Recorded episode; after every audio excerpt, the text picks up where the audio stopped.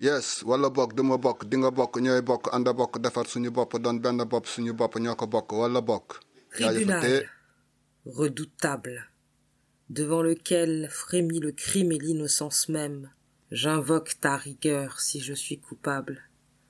Mais écoute la vérité.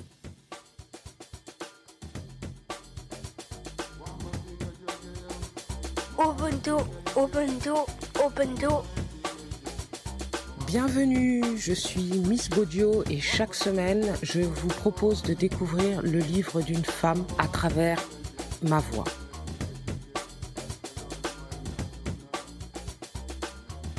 Aujourd'hui dans Ubuntu, Olympe de Gouges, Déclaration universelle des droits de la femme et de la citoyenne.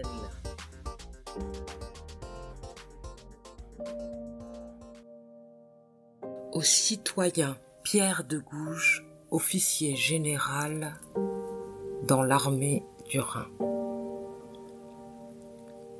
Je meurs, mon cher fils, victime de mon idolâtrie pour la patrie et pour le peuple. Ses ennemis, sous le spécieux masque du républicanisme, m'ont conduite sûrement à l'échafaud. Pouvais-je croire que les tigres enragés seraient juges eux-mêmes contre la loi, contre même ce public assemblé qui bientôt leur reprochera ma mort?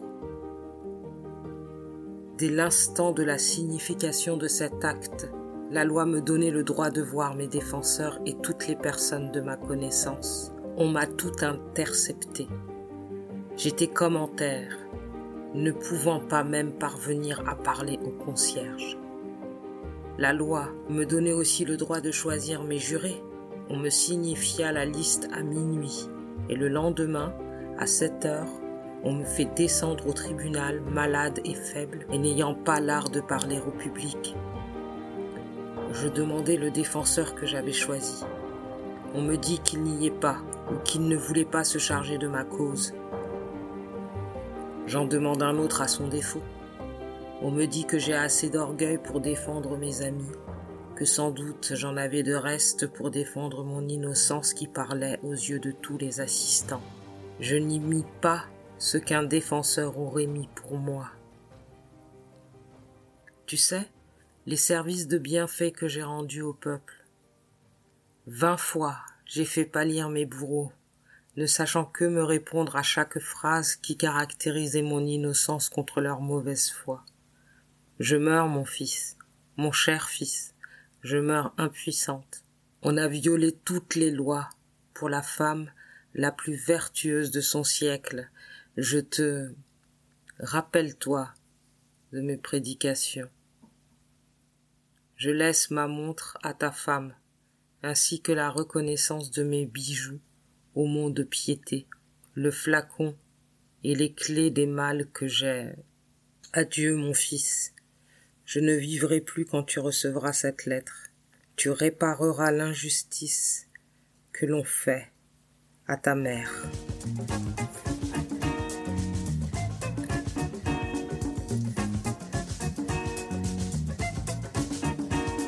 Plaidoyer d'Olympe de Gouges, rédigé avant sa comparution devant le tribunal révolutionnaire. Tribunal redoutable, devant lequel frémit le crime et l'innocence même, j'invoque ta rigueur si je suis coupable. Mais écoute la vérité. L'ignorance et la mauvaise foi sont enfin parvenues à me traduire devant toi, tribunal. Je ne cherchais pas cet éclat. Contente d'avoir servi dans l'obscurité la cause du peuple, j'attendais avec modestie et fierté une couronne distinguée que la postérité seule peut donner, à juste titre, à ceux qui ont bien mérité de la patrie. Pour obtenir cette couronne éclatante, il me fallait sans doute être en but à la plus noire des persécutions. Il me fallait combattre la calomnie, l'envie et triompher de l'ingratitude. Une conscience pure et imperturbable. Voilà mon défenseur. Pâlissez. Pâlissez, ville délateur, votre règne passe comme celui des tyrans. Apôtre de l'anarchie et des massacres, je vous ai dénoncé depuis longtemps à l'humanité. Voilà ce que vous n'avez pu me pardonner. Vieux esclaves des préjugés de l'ancien régime, valets gagés de la cour, républicains de quatre jours, il vous si bien d'inculquer une femme née avec un grand caractère et une âme vraiment républicaine. Vous me forcez à tirer vanité de ces avantages, dons précieux de la nature, de ma vie privée et de mes travaux patriotiques. Les tâches que vous avez imprimées à la nation française ne peuvent être lavées que par votre sang que la loi fera bientôt couler sur l'échafaud. En me précipitant dans les cachots, vous avez prétendu vous défaire d'une surveillante nuisible à vos complots. Frémissez, tyran moderne. Ma voix se fera entendre du fond de mon sépulcre. C'est avec le courage et les armes de la probité que je vous demande compte de la tyrannie que vous exercez sur les vrais soutiens de la patrie. Et vous, magistrats, qui allez me juger, apprenez à me connaître. Ennemi de l'intrigue, loin des systèmes des partis qui ont divisé la France au milieu du choc des passions, je me suis frayé une route nouvelle. Je n'ai vu que d'après mes yeux. Je n'ai servi mon pays que d'après mon âme. J'ai bravé les sots, j'ai frondé les méchants et j'ai sacrifié ma fortune entière à la révolution. Quel est le mobile qui a dirigé les hommes qui m'ont impliqué dans une affaire criminelle? La haine et l'imposture. Robespierre m'a toujours paru un ambitieux, sans génie, sans âme. Je l'ai vu toujours prêt à sacrifier la nation entière pour parvenir à la dictature. Je n'ai pu supporter cette ambition folle et sanguinaire, et je l'ai poursuivi comme j'ai poursuivi les tyrans. La haine de ce lâche ennemi s'est cachée longtemps sous la cendre, et depuis, lui et ses adhérents attendaient avec avidité le moment favorable de me sacrifier à sa vengeance. Les Français, sans doute, n'ont pas oublié ce que j'ai fait de grand et d'utile pour la patrie. J'ai vu depuis longtemps le péril imminent qui la menace et j'ai voulu, par un nouvel effort, la servir. Le projet des trois urnes développées dans un placard m'a paru le seul moyen de la sauver, et ce projet est le prétexte de ma détention. Les lois républicaines nous promettaient qu'aucune autorité illégale ne frapperait les citoyens. Cependant, un acte arbitraire tels que les inquisiteurs même de l'ancien régime auraient rougi d'exercer sur les productions de l'esprit humain, vient de me ravir ma liberté au milieu d'un peuple libre.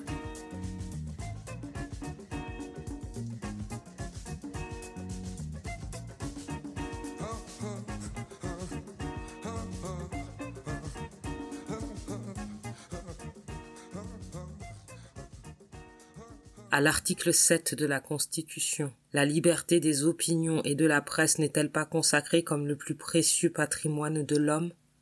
Ces droits, ce patrimoine, la Constitution même ne serait-il que des phrases vagues et ne présenterait-il que des sens illusoires? Hélas, j'en fais la triste expérience. Républicain, écoutez-moi jusqu'au bout avec attention. Depuis un mois, je suis au fer.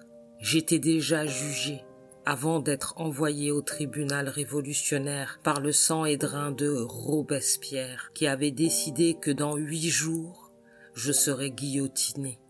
Mon innocence, mon énergie et l'atrocité de ma détention ont fait faire sans doute à ce conciliabule de sang de nouvelles réflexions. Il a senti qu'il n'était pas aisé d'inculper un être tel que moi et qu'il lui serait difficile de se laver d'un semblable attentat. Il a trouvé plus naturel de me faire passer pour folle. Folle ou raisonnable, je n'ai jamais cessé de faire le bien de mon pays.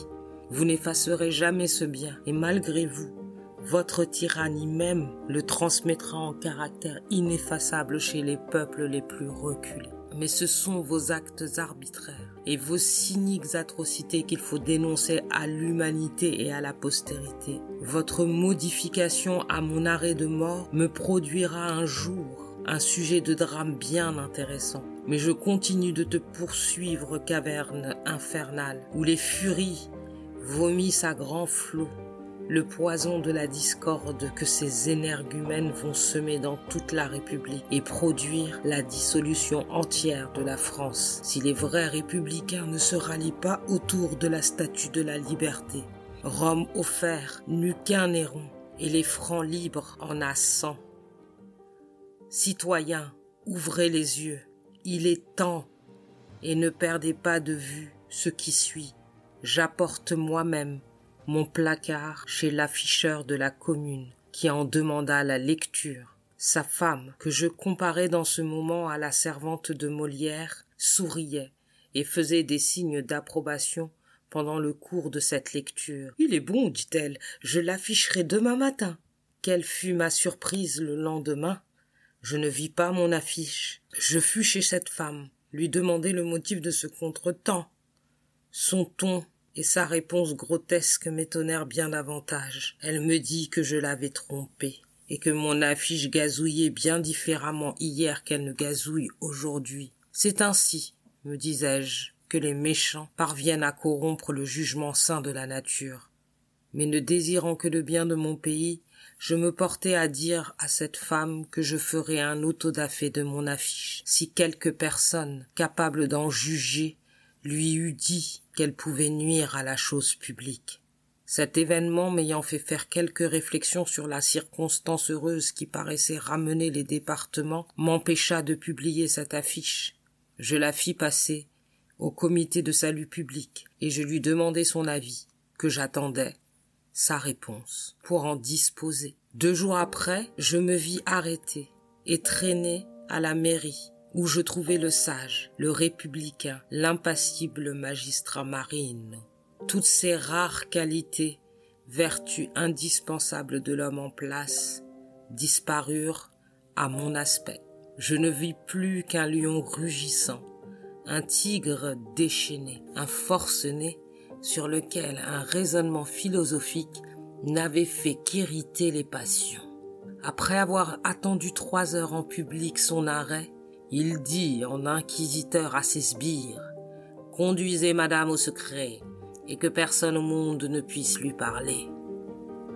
La veille de mon arrestation, j'avais fait une chute. Je m'étais blessé à la jambe gauche. J'avais la fièvre. J'avais la fièvre et mon indignation ne contribua pas peu à me rendre la plus infortunée des victimes. Je fus renfermé dans une mansarde de six pieds de long sur quatre de large, où se trouvait placé un lit. Un gendarme qui ne me quittait pas d'une minute jour et nuit. Indécence dont la Bastille et les cachots de l'Inquisition n'offrent point d'exemple. Ces excès sont une preuve que l'esprit public est tout à fait dégénéré et que les Français touchent au moment de leur fin cruelle si la Convention n'expulse pas ces hommes qui renversent les décrets et paralysent entièrement la loi. Je n'ai cependant qu'à me louer de l'honnêteté et du respect des gendarmes. J'ajouterai même que ma douloureuse situation leur arracha plus d'une fois des larmes. La fièvre que j'avais toutes les nuits, un amas qui se formait dans ma jambe, tout appelait vers moi, quand même j'aurais été criminel, les secours bienfaisants de la sainte humanité. Ah, Français, je ne peux que me rappeler ce traitement sans verser des larmes. Vous aurez de la peine à croire que des hommes, des magistrats soi-disant populaires, aient poussé la férocité jusqu'à me refuser pendant sept jours de faire appeler un médecin et de me faire apporter du linge. Vingt fois, la même chemise que j'avais trempée de mes sueurs se ressécha sur mon corps. Une cuisinière du maire de Paris, touchée de mon état, vint m'apporter une de ses chemises. Son bienfait fut découvert, et j'appris que cette pauvre fille avait reçu les reproches les plus amers de son humanité. Quelques honnêtes administrateurs furent si indignés de ce traitement qu'ils déterminèrent l'époque de mes interrogatoires. Il est aisé de reconnaître dans ces incroyables interrogatoires la mauvaise foi et la partialité du juge qui m'interrogeait. Vous n'aimez pas les Jacobins, me dit-il, et ils n'ont pas le droit de vous aimer non plus. J'aime, monsieur, lui répondis-je, avec la fierté de l'innocence, les bons citoyens qui composent cette société, mais je n'en aime pas les intrigants. Il fallait, je le savais d'avance, flatter ces tigres qui ne méritent pas de porter le nom d'homme pour être absous. Mais celui qui n'a rien à se reprocher n'a rien à craindre. Je les défiais. Ils me menacèrent du tribunal révolutionnaire. C'est là où je vous attends, leur dis-je. Il fallut mettre les scellés sur mes papiers. Le neuvième jour, je fus conduit chez moi par cinq commissaires. Chaque papier qui tombait entre leurs mains était de nouvelles preuves de mon patriotisme et de mon amour pour la plus belle de toutes les causes. Ces commissaires, mal prévenus d'abord, et surpris de trouver tout à ma décharge, n'eurent point le courage d'apposer les scellés. Ils ne purent s'empêcher de convenir dans leur procès verbal que tous mes papiers manuscrits et imprimés ne respiraient que patriotisme et républicanisme. Il fallait me délivrer. C'est ici que mes juges s'embarrassent. Revenir sur leurs pas, réparer une grande injustice en me priant d'oublier cet odieux traitement. Un tel procédé n'est pas fait pour des âmes abjectes. Ils trouvèrent plus agréable de me transférer à l'abbaye, où je suis depuis trois semaines, placé dans une de ces chambres où l'on voit le sang des victimes du 2 septembre imprimé sur les murs. Quel spectacle douloureux pour ma sensibilité. En vain je détourne mes yeux. Mon âme est déchirée. Je péris à chaque minute du jour sans terminer ma déplorable vie. Ce récit fidèle, bien au-dessous du traitement odieux que j'ai reçu, va fixer le tribunal révolutionnaire sur ma cause et mettre fin à mes tourments. Quelle sera sa surprise et celle de la masse entière des Français quand ils apprendront, malheureusement trop tard, que mon projet des trois urnes pouvait sauver la France du joug honteux dont elle est menacée, quand enfin par une de ces grandes mesures que la Providence inspire aux belles âmes, je réveillai l'honneur de la nation, et je la forçai à se lever tout entière pour détruire les rebelles et repousser l'étranger. Cette affiche et mon mémoire qui ne peut se placarder par l'étendue de la matière vont, par le moyen de la distribution à la main, éclairer le public. Oui, mes concitoyens, ce comble d'indignité va servir mon pays. À ce prix, je ne me plains plus. Et je rends grâce à la malveillance de m'avoir fourni encore cette occasion. Et toi, mon fils, de qui j'ignore la destinée, viens en vrai républicain te joindre à une mère qui t'honore, frémit du traitement inique qu'on lui fait éprouver. Crains que mes ennemis ne fassent jaillir sur toi les effets de leur calomnie. On voit dans le journal de l'Observateur de l'Europe ou l'écho de la liberté, à la feuille du 3 août, une lettre d'un dénonciateur gagé daté de Tours, qui dit Nous avons ici le fils d'Olympe de Gouges pour général. C'est un ancien serviteur du château de Versailles. Il est facile de démentir un mensonge aussi grossier, mais les machinateurs ne cherchent pas à prouver. Il leur suffit seulement de jeter de la défaveur sur la réputation d'un bon militaire.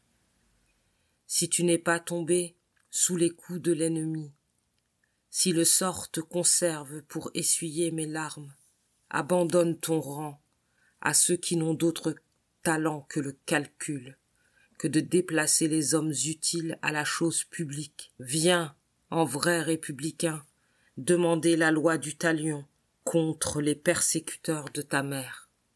Signé Olympe de Gouges.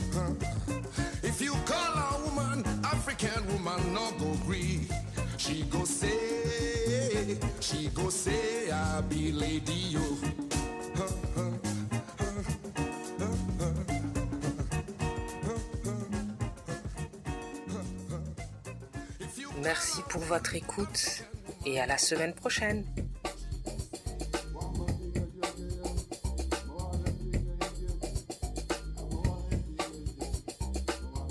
Ubuntu, Ubuntu, Ubuntu, Ubuntu. Likez, commentez et partagez et abonnez-vous.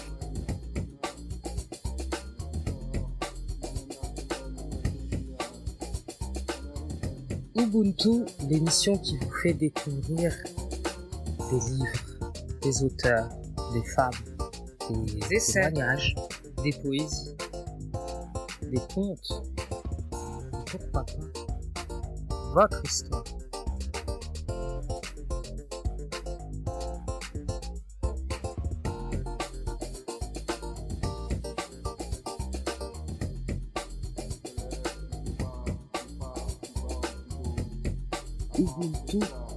Podcast des mots qui s'écrivent, qui s'écoutent et qui se partagent.